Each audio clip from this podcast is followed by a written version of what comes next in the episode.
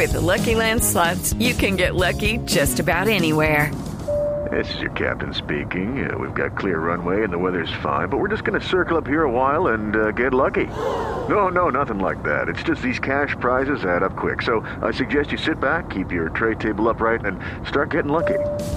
Play for free at LuckyLandSlots.com. Are you feeling lucky? No purchase necessary. Void where prohibited by law. 18 plus terms and conditions apply. See website for details.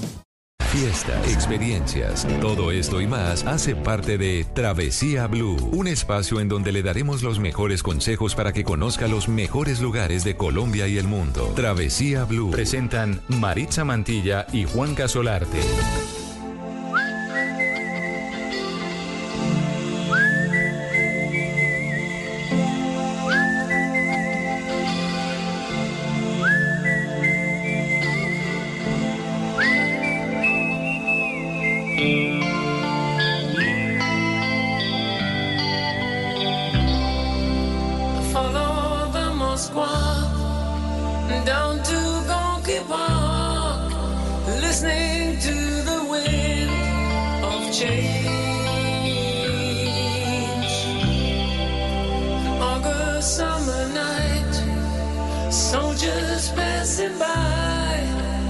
Listening to the wind of change.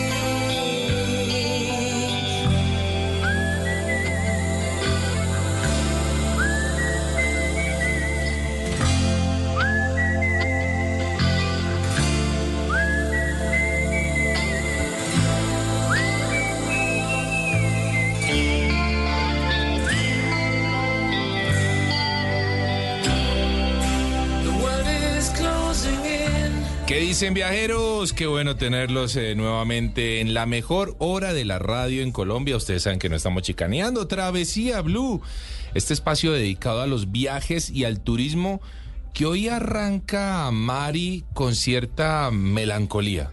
Pues con dolor, Juanca, por lo que está pasando en el mundo, esa guerra que hace apenas una semana nos sorprendió a todos y sorprendió a muchos viajeros, Juanca, a muchos turistas Sí. que estaban recorriendo Tierra Santa, un país y una zona que muchas personas anhelamos conocer y, y lo que nunca imaginaron las personas que estaban allí en ese momento era que ese sueño se les fuera a convertir en pesadilla.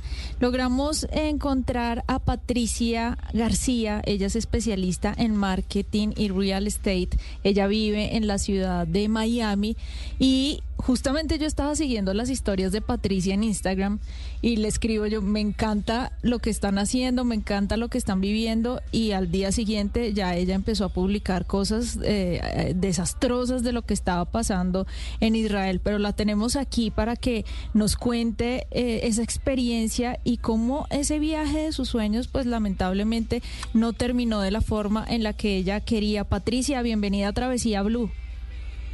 Hola Mari, buenas tardes Juanca, buenas tardes a todos los televidentes, ¿cómo están?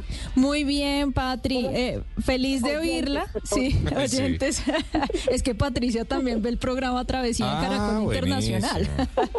Patri, me alegra oírla reír, me alegra saber que está bien en su ciudad. Fueron momentos angustiosos, yo seguí su historia todo el tiempo, pero contémosle a los oyentes, primero, por qué usted decidió ir a Israel, ¿qué la motivó?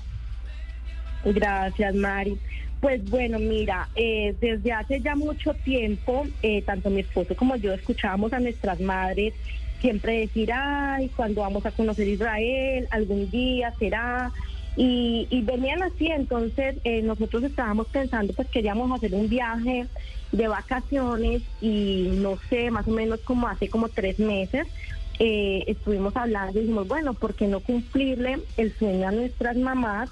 ya que pues todavía están como con ganas de, digamos, están como activas, ¿no? Que pueden caminar por sí solas, tranquilas, porque pues sabemos que siempre los viajes requieren de caminar mucho, ¿no?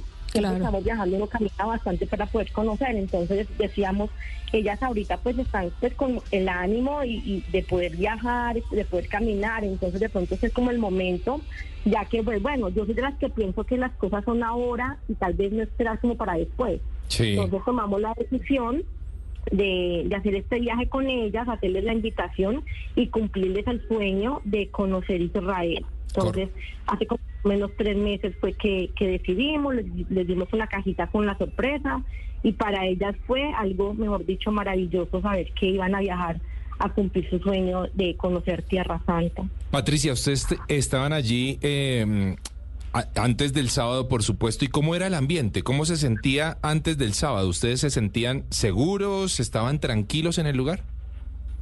Nosotros llegamos una semana antes de, de que empezara todo, llegamos a Tel Aviv, pero en nuestros planes estaba viajar directamente a Jerusalén. Mm. Entonces, a- así listos, llegamos a Tel Aviv, cogimos un tren que nos llevara a Jerusalén y estuvimos toda la semana en Jerusalén. Fue maravilloso, o sea, de verdad que es inolvidable ese viaje, todos los sentimientos encontrados de estar en los lugares donde estuvo Jesús, eh, fue maravilloso. Y mientras estuvimos en Jerusalén, nos sentimos muy bien, nos Mm. sentimos muy tranquilos, inclusive yo me sentía como que tú puedes sacar el celular eh, sin problemas, o sea, yo veía a la gente que es muy tranquila, inclusive veía a las mujeres que andan con los bolsos abiertos, los niños no son como que los, los sueltan, los dejan como correr, ser felices sin, sin retenerlos, ¿no? Como que sin miedo. Entonces, es- eso nos lo transmitieron los judíos a nosotros, en poder estar como tranquilos, como en paz. Y en ningún momento, estando en Jerusalén, eh, sentimos miedo, nunca nos sentimos inseguros. Eh, Jerusalén está muy militarizada. En cada esquina se encuentran grupos o individuales eh, del ejército. Están Sí. en, en grupos o de manera individual, están armados, eso sí, hasta los dientes, pero, pero ni siquiera yo viendo así, yo decía, no, aquí, pues, o sea, se sentía demasiado tranquilo, la verdad, súper tranquilo. Nunca se imaginó entonces lo que iba a pasar, Patricia. ¿En dónde estaban el sábado cuando empezó todo? ¿En, en qué ciudad se encontraban y cómo se enteraron? ¿Fue a través de los sonidos de la guerra o les advirtieron de alguna manera que el país había entrado en conflicto? teníamos un tour programado para el día sábado. Entonces eh, teníamos la cita en un sitio el sábado a las 6 y 40 de la mañana. Nosotros salimos muy temprano del hotel, caminamos como tipo 6 y cuarto de la mañana hacia el sitio donde nos estaban esperando eh, el bus para podernos ir. Eh, llegando a ese sitio, yo sentí, un- o sea, escuché una alarma Sí. eh, el sonido me llamó la atención, entramos a como decir al hotel y ni siquiera había nadie en el lobby ni nada. Y mm, estando ahí, yo, yo me imaginé, la verdad, que eso era como algo del edificio.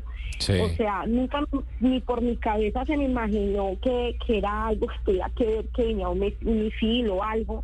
Nada. Eh, entonces escuchamos esa alarma y pasó. Y, y todo se quedó en silencio. En ese instante llegó un señor que era el que el que conducía el bus Sí. y nos dijo, por favor, vengan conmigo que el bus está aquí en la esquina. Sí. Entonces habíamos un grupo de personas, como unas 10 personas, y todos, la verdad, estábamos inocentes total.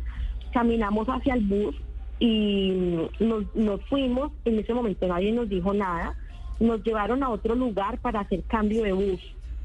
Y les cuento una cosa, que nosotros nos fuimos dos horas al norte de Tel Aviv, Sí. hacia la región de Galilea, está el Galilea, eh, está Nazaret, está Capernaum y, y el río Jordán. Patricia, eh, necesitamos avanzar un poquitito en la historia, eh, porque el tiempo en, en- en radio obviamente es muy cortito. Tratemos de llegar a esos momentos más críticos que ustedes vivieron y cómo terminan en un búnker.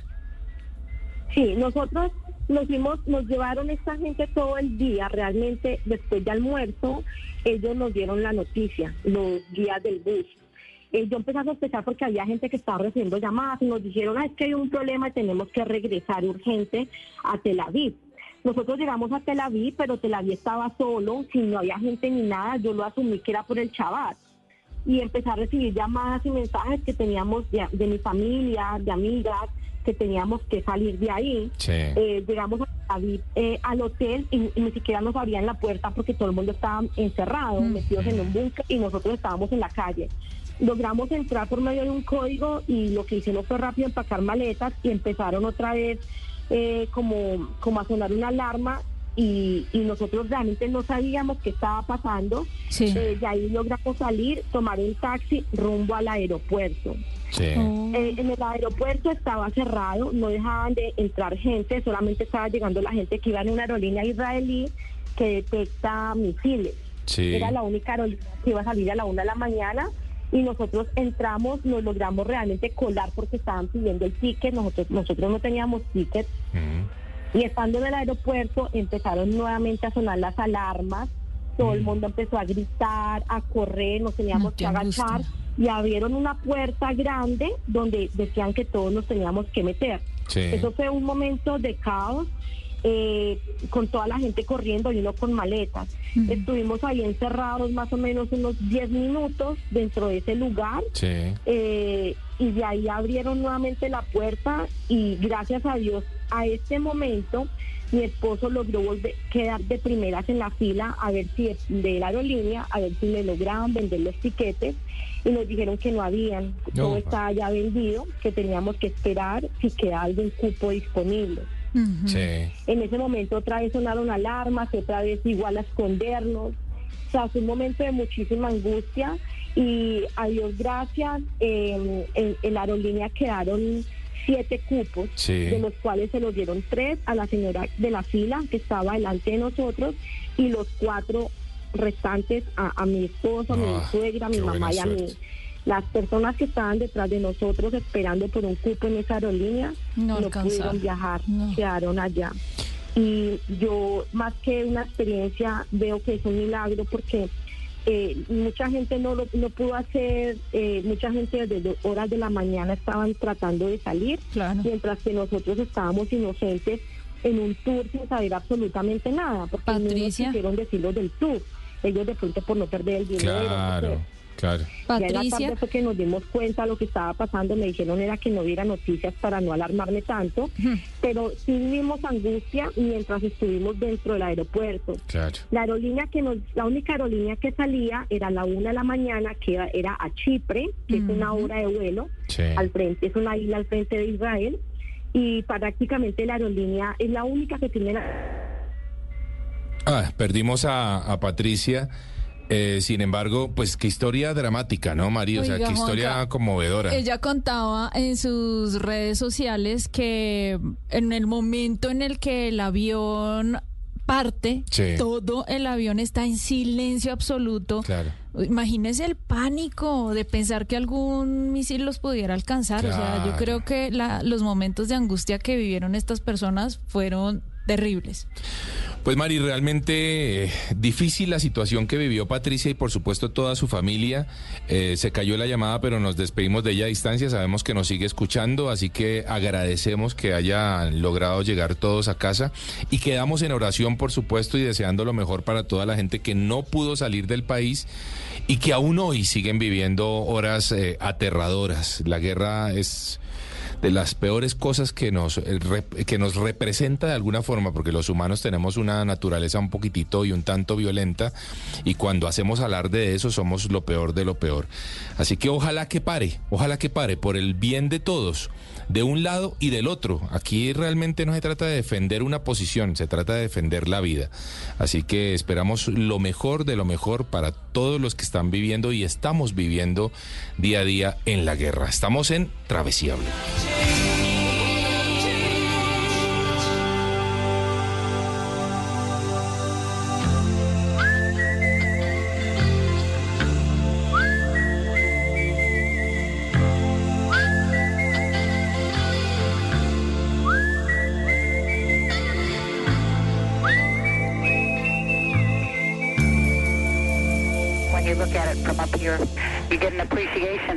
Our world is a beautiful place and we do need to take care of it. Estás escuchando Travesía Blue.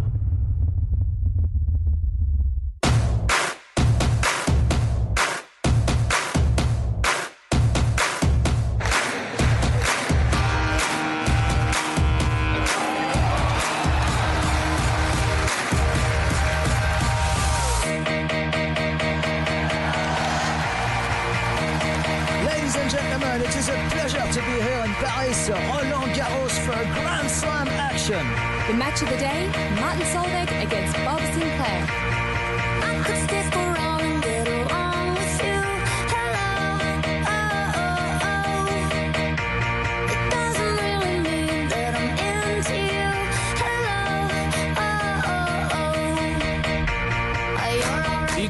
continuamos en Travesía Blue. eh, nos vamos a meter de lleno en temas un poquito más amables, ¿no, Mari? ¿A usted le gusta la cervecita? Uy, ¿cómo? Ah, yo lo he visto, yo lo he visto Es tomando cerveza.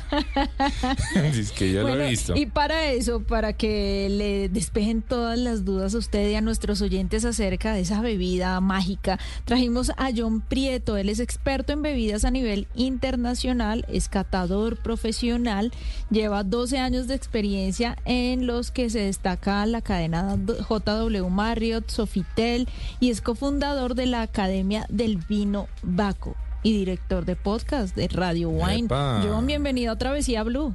Muchísimas gracias por, ah, por la invitación y aquí estamos para despejar muchas dudas sobre el tema de la cerveza. Muchísimas dudas. John, por ejemplo, ¿qué país es el que dice o proclama ser el dueño de la cerveza? Uy, arrancó duro, Mari. Wow, dentro de, la, de las experiencias del cinturón, porque hay un- existe un cinturón de la, de la ma- maravillosa experiencia de la cerveza, Sí. pues van a escuchar ustedes siempre lo que es Alemania, lo que es también... eh, República Checa. República Checa, que inclusive República Checa es el mayor consumidor per capitalmente hablando Sí. mundialmente. Es Lo, pude comprobar. los son ¿Más que Colombia? Más... No, pero es que Colombia tiene un consumo muy bajo ¿En serio? respecto a República Checa. Estamos, eh, pues no estamos tan lejos, estamos en el puesto 36 de, a nivel global, digamos que lo, lo ¿En estamos serio? estamos Yo nos haciendo. veía en el top 5. No, ¿cuántos litros toman en República Checa? Como República, ciento- República Checa, exactamente 143.3 litros es lo que consumen los, los checos. Sí.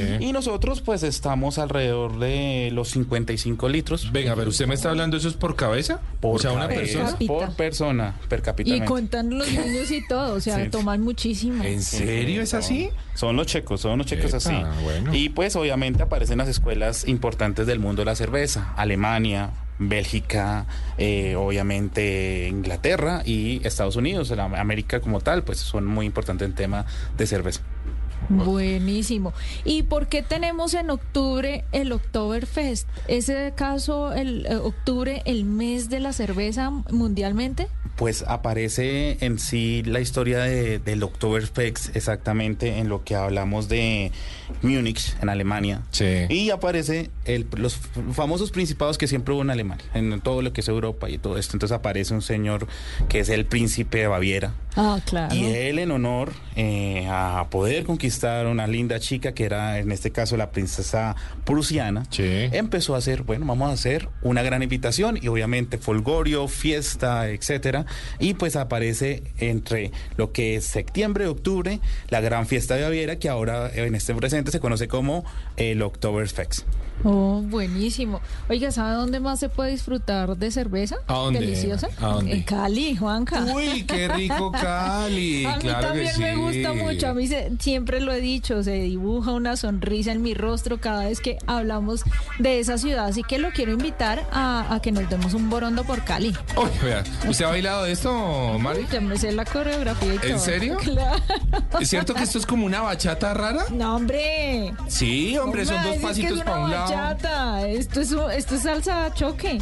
No, y yo sí. tiene su coreografía muy distinta porque es el paso de la patineta, el paso Ah, de es que se lo sabe. talón, Pero por supuesto. Oiga, John, ¿usted baila de eso? bachata. Uy, señor, eh, sí, Lo- lo el, puse- el perfil oculto, señor, sí. Lo puse- Hay- hay algo Después de unas cuantas Después de una cervezas. cervecita, ¿no? Bueno, ¿por qué no? Suena bien. Y es que ir a Cali es una delicia, una delicia. Hay de todo para... Mejor dicho, vámonos para Cali.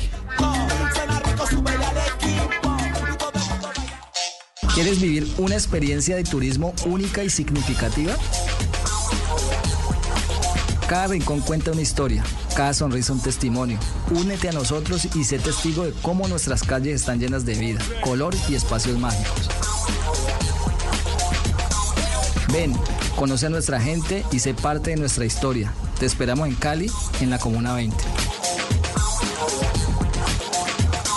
Cali, un destino que inspira, te espera. Colombia, potencia de la vida. Invita Ministerio de Comercio, Industria y Turismo, Fontur, Secretaría de Turismo de Santiago de Cali. Viajamos a donde otros han llegado, pero aquí te lo contamos diferente. Travesía Blue. ¿Quieres vivir una experiencia de turismo única y significativa? Cada rincón cuenta una historia, cada sonrisa un testimonio. Únete a nosotros y sé testigo de cómo nuestras calles están llenas de vida, color y espacios mágicos. Ven, conoce a nuestra gente y sé parte de nuestra historia. Te esperamos en Cali, en la Comuna 20. Cali, un destino que inspira, te espera. Colombia, potencia de la vida. Invita Ministerio de Comercio, Industria y Turismo, Fontur, Secretaría de Turismo de Santiago de Cali. En Atlántico ya fue puesto al servicio de la comunidad el nuevo Hospital Juan Domínguez Romero de Soledad, el único en el departamento con mamógrafo para la detección temprana del cáncer de seno y un equipo para la realización de tomografías en las urgencias. Este mamógrafo brinda una atención minuciosa a la salud de la mujer con menor dosis de radiación, como lo destaca la gobernadora del Atlántico, Elsa Noguera. De lo que más contento nos tiene del nuevo hospital Juan Domínguez Romero es que no solo va a atender las urgencias, sino hace énfasis en la prevención. Vamos a detectar oportunamente el cáncer de mama. De esta manera, el Juan Domínguez Romero de Soledad es el hospital público más moderno y mejor dotado de la región Caribe. Esto es Travesía Blue.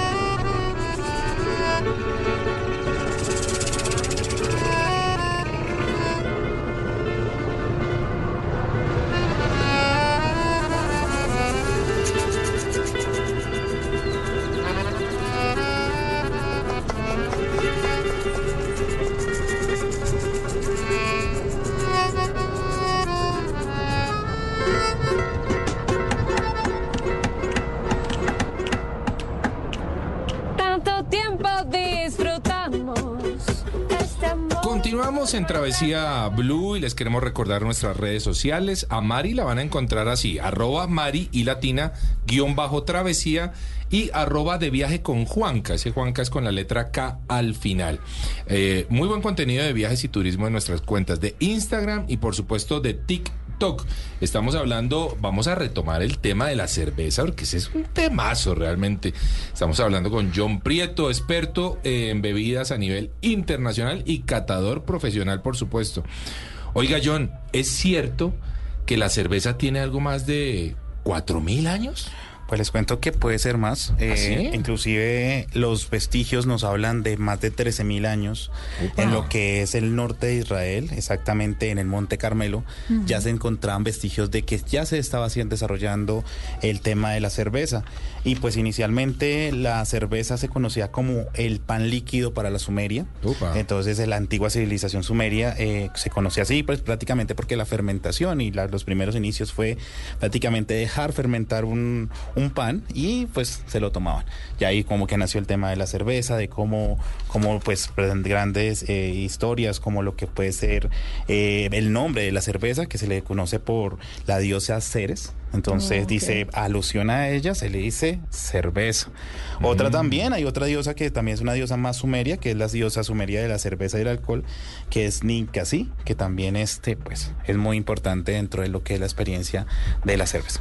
Oiga, John, ¿cómo se prepara la cerveza? ¿Cuáles son los ingredientes? Creo que son sencillos, ¿no? No, no es algo tan complicado. Exactamente. Hay tres solamente, digamos, esto se da por un tema de eh, la experiencia de calidad. Y esa experiencia de calidad es porque es una ley de, digamos, de liquidez y es el- en el año 1500.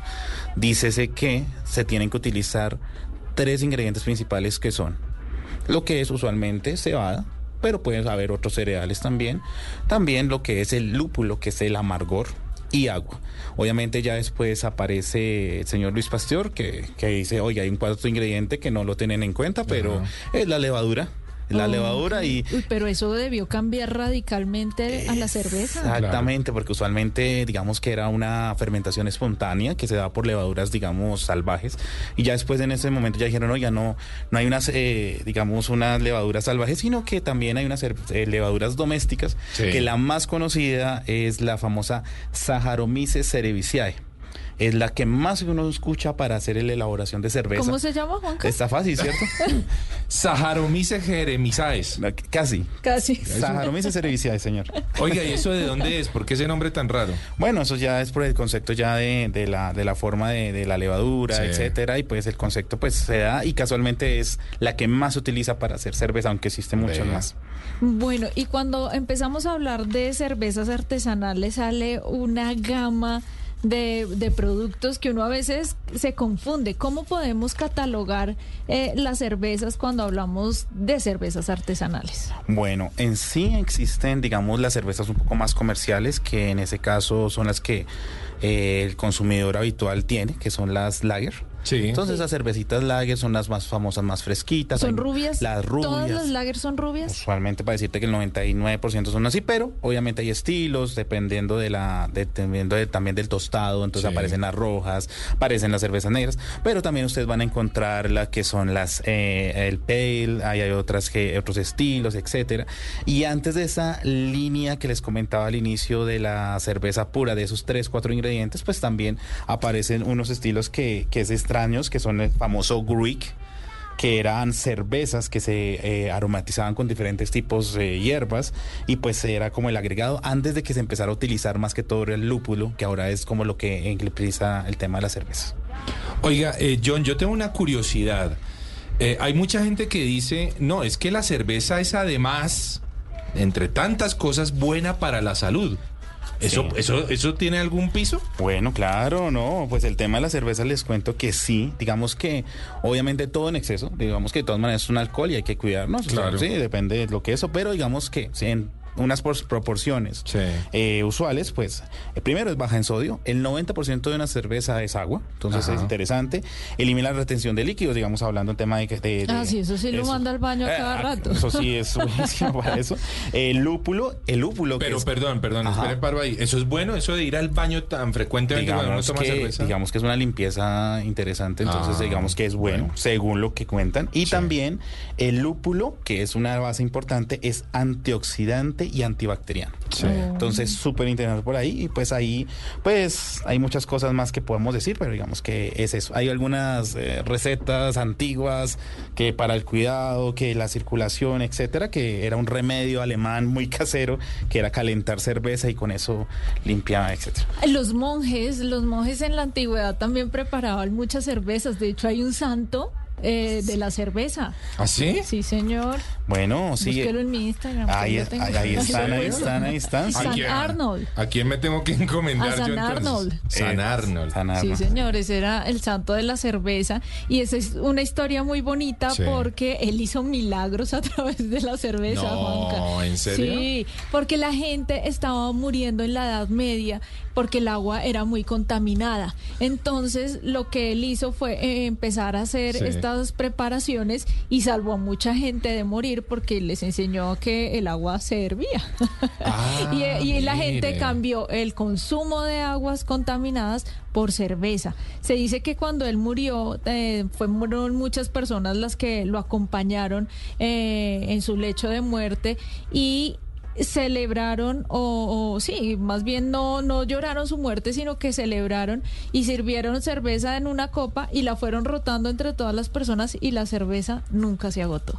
Oiga, qué buena historia, Así ¿no? que ya sabe a quién encomendarse. Ya saben a San quién. Arnold. Sí, San, San Arnold. Oiga, John, eh, vemos una, una mm, constante creciente en el tema de las cervezas artesanales. Sí, así es.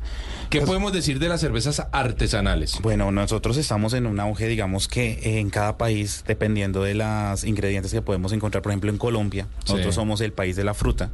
Y pues eh, les cuento que, por ejemplo, maestros cerveceros como Jen Ramírez, que es una gran maestra cervecera, Sí. casualmente caleña, y Javier García, eh, están, es uno de los grandes amigos que yo les digo, oiga, están empezando como, aparte de, de tener los tres, cuatro ingredientes que ya sabemos al inicio, están Sí. agregando frutas. Ejemplo, uchuva. Sí. Uchuva dentro del ingrediente. Sí, sí, eh, Le ponen fresa, les ponen cositas. Entonces, Arándano. arándanos, entonces van a encontrar como obviamente eh, la, la escuela americana, que es como una de las grandes escuelas mundiales, que es la de Estados Unidos y todo esto, ellos son muy de lúpulos, pero los lúpulos aquí para nosotros no son frescos. Entonces esos, nosotros lo que empezamos esa, esas cervezas artesanales se están volviendo muy a la fruta y al gusto de nosotros, eh, eh, utilizando nuestros ingredientes pues que se encuentran más fácil acá. Una pregunta, John. ¿Los celíacos pueden beber algún tipo de cerveza? Sí, hay, hay algunas... Eh, Espérenme, espérenme. ¿Qué son los celíacos? Los que tienen intolerancia a... al gluten, ¿no? Al gluten. Ah, bueno, muy Exacto. Entonces, nuestros amigos que son intolerantes al gluten y etcétera, les cuento que hay algunos estilos. No es normal, no es normal porque uno ya sabe que en su cabeza, pero que, que digamos que es cereal y etcétera. Pero digamos que obviamente va a haber estilos que pues obviamente no van a tener ese gluten dentro del añadido de la cerveza, pero obviamente es rarísimo, pero Sí. pero sí existen, eh, digamos ya eh, la tendencia va, va a eso también. Oiga, John, hay algo, eh, regresando nuevamente al tema de las cervezas artesanales. Yo, por ejemplo, la cerveza más rica que he probado era de maracuyá. Uy, no, no, qué cosa Pero es que a loca. Juanca le gusta mucho el dulce. Sí, era como un jugo de maracuyá. Entonces a mí me encantó esa No, vaina. pero supongo que para, para los puristas, los cerveceros natos, eso no, Eso no es debe- considerado cerveza, ¿o sí? Les cuento como les digo, o sea, son estilos, ya empiezan a aparecer como esas preparaciones, obviamente después de la ley de pureza que les comentaba, Claro. esa ley de pureza que decían, ustedes como cerveceros no pueden agregarle otros ingredientes que no sean los tres, cuatro decidios. Eh, entonces, pero obviamente ya después la gente dice, no, venga, pongámosle frutas, pongámosle especias, pongámosle cositas, volvieron como a, a- a- a- a volver a retomar eso y que sí, sí se está volviendo a ver y pues eh, de todas maneras los estilos siguen habiendo y pues eh, dependiendo obviamente en temas de catas, de gusto y cuando estamos haciendo catas a ciegas, de degustación de cervezas, obviamente te van a poner los estilos similares, un ale, un lager, un pe- bueno, lo que ustedes gusten y obviamente vamos a catar sobre esas eh, similitudes. Bueno, vamos a aprovechar que John, además de, de ser sommelier, también es gastrónomo. Ah, Así bueno. que si yo eh, quiero acompañar una carne, un buen plato de carne con una cerveza, ¿cuál me recomendaría? Bueno, eh, las cervezas, entonces, eh, lo chévere es que uno siempre piensa en cerveza y el asado. Sí. Entonces Sí. está fácil. ¿Qué llevamos? Ah, la carne. Llevemos las cerveza. cervecitas. No sé Claro, qué. claro. Y obviamente dependiendo de la... Es igual que cualquier otra bebida, entonces uno dice, bueno, ¿qué tipo de plato tenemos? Entonces, si tenemos un plato, en este caso de pronto más cremoso, no necesariamente la carne, nos iríamos de pronto a unas cervezas un poco más cremosas, unos estilos más rojos, unos estilos más, cervezas más eh, con eh, grano más tostado, etcétera. Y inclusive si ya tenemos un plato con bastante fuerza, un plato inglés que es, eh, puede ser mm, con mucha crema, etcétera, uno que le va a poner lo que obviamente pues contraste con ese tipo de platos. En caso una cerveza un, po- un poco más oscura. Y para las carnes usualmente qué pasa que uno siempre que eh, uno siempre va como para estilo ligero la lager quiero tomarme la fresquita Sí. etcétera. Pero créanme que hay tantos estilos tantas cosas con sabores con aromas que, que de verdad era- vale la O sea, pena va- probar depende más del gusto de cada quien cómo la quiera Sí, combinar. claro, claro, sin duda. John, en Colombia, ¿tenemos buena cerveza? En Colombia estamos, están, se está desarrollando un tema de cerveza artesanal que casualmente Sí. eh, está siendo muy importante. Esas cervecerías artesanales están diciendo, oiga, estamos trayendo lúpulos, estamos trayendo eh, estilos de cereales, no solamente cebada, sino también trigo eh, y otros tantos. Digamos que se está desarrollando un tema de cervecerías muy importantes en Colombia esas, y, y- y que se está volviendo mucho al, porque por ejemplo, aquí yendo aquí Suramérica, Brasil. Brasil están haciendo micro Ustedes llegan allá y no necesariamente encuentran la gran emporio de la cerveza, sino Sí. en la casa del vecino hay Hay cervecería. una micro cerveza. Ahí Oiga, está, bueno, entonces ¿ah? digamos que estamos por ese estilo y pues están bus- eh, buscando mucho micro cervecerías, las cuales están desarrollando sus estilos propios, sus sabores propios, y entonces se está desarrollando a nivel nacional mucho este estilo. Bueno, John, por último, entonces, lléveme a tres lugares eh, del mundo a donde debería yo ir a probar una buena cerveza. República Checa es uno. Listo, República Checa, uno. Uno. Vayan a Irlanda también. Irlanda, vea qué interesante. Dos. Dos Irlanda. Y el tercer país para usted para tomarse una muy buena cerveza. No, obviamente Bélgica. Bélgica. Bélgica está haciendo unas interesantes estilos porter, Sí. etcétera, que son muy interesantes y milenarios. Oiga, John, ¿cómo lo encontramos en redes sociales? Yo en redes sociales soy arroba Prieto Vino en Instagram. ¿m? Arroba Prieto Vino. Vino. Prieto Vino en Instagram, que también tomo vino de vez en cuando. Entonces ahí Prieto Vino, arroba F. Sommelier en Twitter. Y listo, por ahí ya cualquier duda, novedad que necesiten, ahí estamos muy pendientes. Pues a todos los oyentes que se eh, queden con dudas, seguramente, que la cerveza siempre generará inquietudes, pues aquí está John Prieto, lo van a encontrar así como nos acaba de decir en redes sociales. John, muchas gracias por haber estado en Travesía Blue. Muchísimas gracias a ustedes y siempre dispuesto a lo que ustedes necesiten. Ahí Estamos muy pendientes. Muchas gracias. Continuamos en Travesía Blue.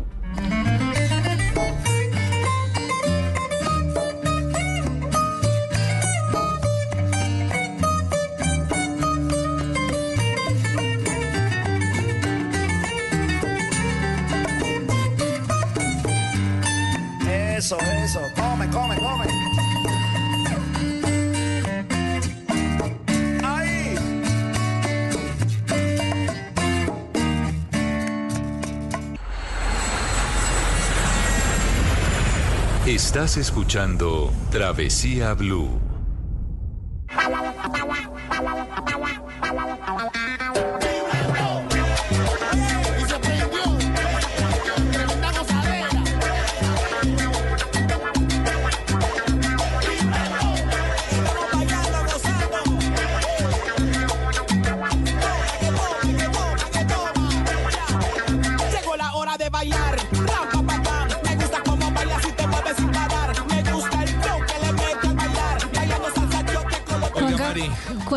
¿Usted ha ah, se ha ido por la avenida Cesta de Cali, por ejemplo, a tomarse un choladito, un eh, jugo del amor prohibido? Claro. Qué y rico, las ¿no? empanaditas. Las Pues, qué empanaditas. delicia. Pero ¿sabe qué me falta vivir en Cali? Bueno, muchas experiencias, pero una de esas es el Petronio Álvarez. Esa Ah. fiesta me la tengo que gozar en algún momento de mi vida porque entiendo que tiene todas, que reúne todo el tema de raíces del Pacífico. Sí. Así que hay que vivir esa fiesta. Y quiero que nos vayamos para Cali. Vámonos para Cali. En Cali, la gastronomía es un viaje de sabores que te lleva por un recorrido mágico. Aquí, el chontaduro, el mango biche, el cholado, entre muchos otros sabores se fusionan en una sinfonía de delicias. Soy Diana, creadora de la torta Petronia, un postre que te hará vibrar, preparado a base de biche y frutas nativas de nuestra región. La hace una combinación única y deliciosa que seguro te dejará sin aliento. Ven y descubre por qué nuestra gastronomía es una mezcla de sabor y tradición. Cali, un destino que inspira, te espera. Colombia, potencia de la vida. Invita Ministerio de Comercio, Industria y Turismo, Fontur, Secretaría de Turismo de Santiago de Cali. Si tiene tiempo libre y aún no sabe qué hacer o para dónde arrancar, aquí en Travesía Blue, este es nuestro recomendado.